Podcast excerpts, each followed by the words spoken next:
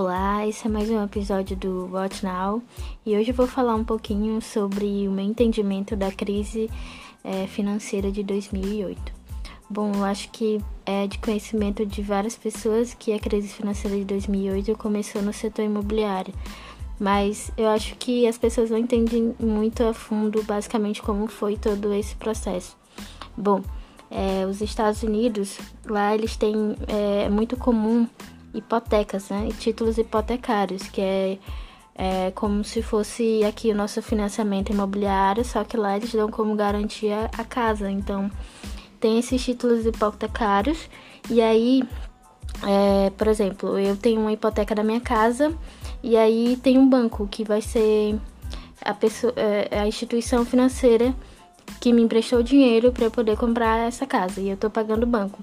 Aí o que acontece? Várias pessoas tiveram acesso a crédito muito fácil. Por exemplo, é, os corretores estavam não analisavam direito o perfil das pessoas para vender. Então, estavam vendendo casas, várias casas para várias pessoas. Tinha gente que não tinha nenhuma fonte de renda e tinha é, cinco hipotecas para pagar. Então, é uma coisa absurda. Até porque é, você tem que fazer um risco, uma análise de risco de crédito, né? O risco de crédito é chamado default também, né? Que é basicamente o risco de calote. E aí, estavam é, vendendo casa doidada, hipoteca doidada, né? Crente que as pessoas iriam pagar, só que as pessoas não tinham condição de pagar. Então, uma hora essa bolha ia estourar, né? E por isso que começou no setor imobiliário, né? É, uma vez que eu tenho essa dívida, né, da hipoteca, é, os bancos podem vender essa dívida, né, a imobiliária, enfim, a, a, é, a instituição que me, que me forneceu o crédito da, da hipoteca pode vender essa dívida, né, pode securitizar e transformar em um produto financeiro, né, como assim? É, eu não sei se vocês conhecem, mas aqui no Brasil é como se fossem os CRIs, os, CRA, os CRIs e os é, LCIs, por exemplo, que são as letras de crédito imobiliário e o, os certificados de imobiliários também, né? O CRI. É, qual a diferença entre esses dois? É, os, os CRIs, eles são emitidos por securitizadoras e, o, e os LCIs, as LCIs são emitidas por instituições financeiras, ou seja, bancos e, enfim, instituições financeiras e outras. Na maioria do, dos casos, bancos. É... E aí, então, o que aconteceu? É, continuando. É, eu posso transformar essa minha dívida em um produto financeiro, como eu já falei. Já expliquei o que é produto financeiro, são os CRIs e os CRAS. E aí o que acontece? Investidores e investidores institucionais, né, que são grandes investidores, ou pessoas físicas mesmo, vão comprar é, essa dívida e para uma forma de investimento. É como se fosse é, o banco me emprestou dinheiro para a hipoteca a uma taxa de juros, ele vai vender a minha dívida para outros investidores uma taxa, numa outra taxa de juros. E essa é uma, mais uma das formas de um banco ganhar dinheiro. Basicamente, o banco ganha dinheiro por, elas, por essa diferença entre taxas de juros, de, de empréstimo, né, que é chamado o spread bancário. Então, os bancos, os bancos comerciais, ele tem poder de, de criação de moeda, né? Como que se fala. Por que criação de, de moeda? É esse efeito multiplicador do dinheiro, entendeu? É como se, por exemplo, eu é, empresto dinheiro para o banco, o banco vai me, remunerar uma taxa de 2% e vai emprestar esse meu dinheiro, né? Eu falo meu dinheiro, mas são dinheiro de várias pessoas. É, vai emprestar o nosso dinheiro para outras pessoas, né? É, a uma taxa de, sei lá, 5%. Então, essa diferença é, é, a parte que ele fica, né? Que ele se remunera. Então, é chamado de spread bancário. Então, tudo começa lá no entendendo um pouco do, do sistema financeiro nacional. Entendendo, pelo menos o brasileiro, é basicamente o mesmo dos Estados Unidos. É, existem agentes deficitários e agentes superavitários. Os agentes deficitários são os que pegam emprestado e os superavitários são os investidores que investem, que vão comprar, é, investir em dívidas, né? Que investir em dívida é renda fixa e investir em equities, né? Que é renda variável. É, continuando. E aí, o que aconteceu? Quando as, os, os dealers do mercado, né, os formadores do mercado, as instituições, os corretores, os bancos, os bancões, começaram a perceber que esses títulos não estavam valendo nada, o que aconteceu? Muita gente querendo vender. esses títulos, né, que não, não valiam nada, eram classificados com rating.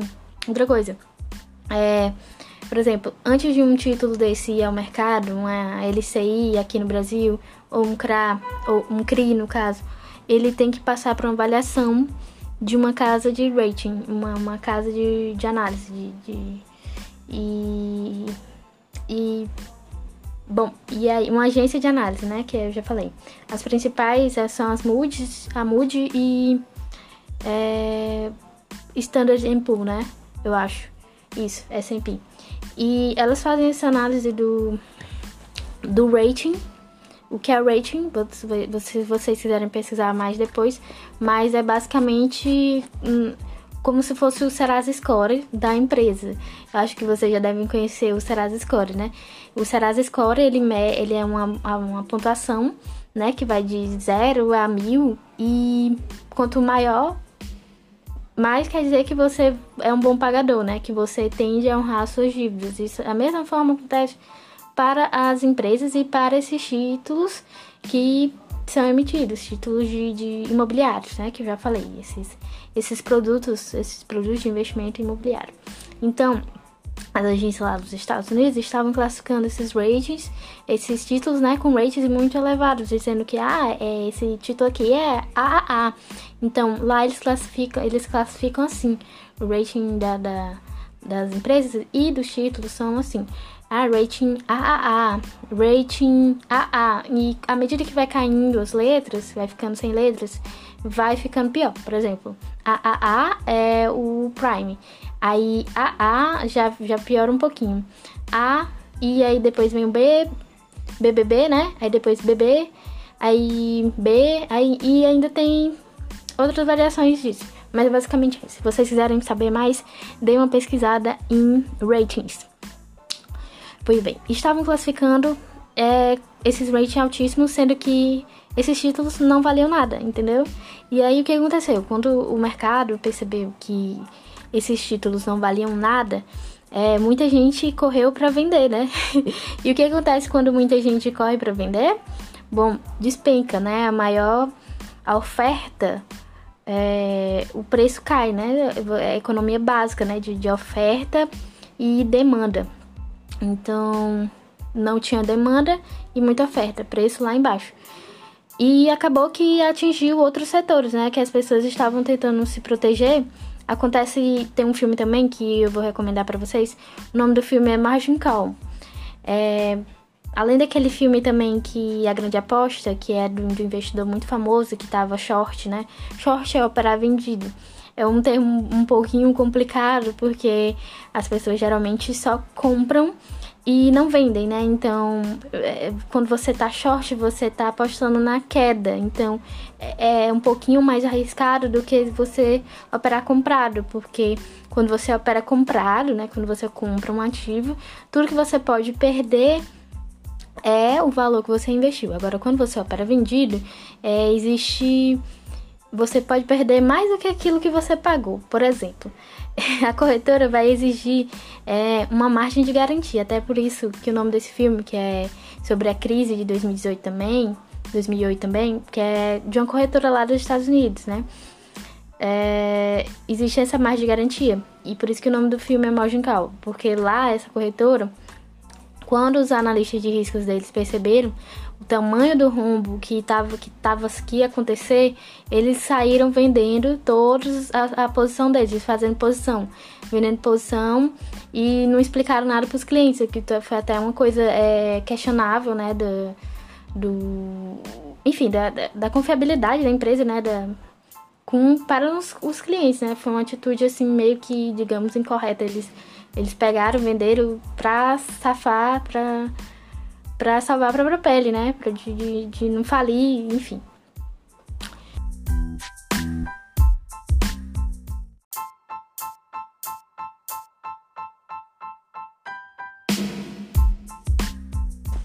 Só para concluir o raciocínio, que eu esqueci de dizer. Essa chamada de margem acontece para quem opera vendido, né? E aí, quem opera vendido é quem tá apostando na baixa, né? Então, é, algumas pessoas tiveram chamada de margem e quando isso acontece, é como se você tivesse que colocar mais dinheiro para cobrir essa posição vendida. Então você é como se você já estivesse perdendo dinheiro. E aí o que acontece? Quando as corretoras viram, muita gente operava vendido, opera vendido, né? E quando viram, você pode dar títulos, títulos, esses títulos que não estavam valendo nada. E enfim, teve chamadas de margens em, em várias uh, contas, né? Então isso leva à falência da, da, da corretora, né? Quem arca com esse prejuízo é a corretora. Então é, se não tiver dinheiro, as corretoras, que são muitas vezes são bancos, né? Corretoras, os bancos, a maioria são corretoras também, então os bancos acabam falindo, né? Então foi, foi uma das causas que o Lehman Brothers, né, todo mundo conhece, faliu lá e, e por isso que precisou desse socorro, né? É, trilionário nos Estados Unidos. Uma coisa. É, que aconteceu lá foi o quantitative easing, né, que é, foi é, essa injeção de liquidez na, na economia, né, que é,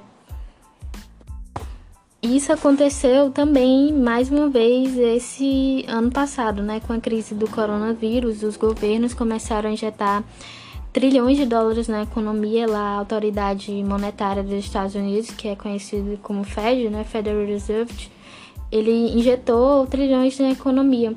E outra coisa que vocês quiserem saber é como isso acontece. Eu vou contar como isso acontece. Como ele injeta trilhões na economia. Basicamente, ele compra títulos. Ele compra os títulos hipotecários, compra os títulos da dívida, né? Do, do, dos grandes investidores, né? Dos dealers. Então, com essas instituições financeiras tendo mais dinheiro para colocar na, na economia, entendeu? Se um banco tem mais dinheiro, ele vai emprestar mais dinheiro e as pessoas vão ter mais dinheiro, o crédito vai ficar mais barato.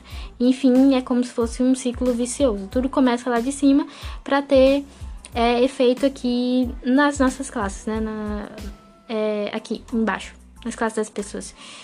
E aí, o que acontece no final é inflação, né? A inflação aqui no Brasil e lá nos Estados Unidos já está acima da meta. Assim como a gente tem uma meta de inflação, que é definida pelo Conselho Monetário Nacional, lá eles também têm uma meta de inflação. Então essa inflação deles também era a meta deles é de 2% e lá já tá 5.5.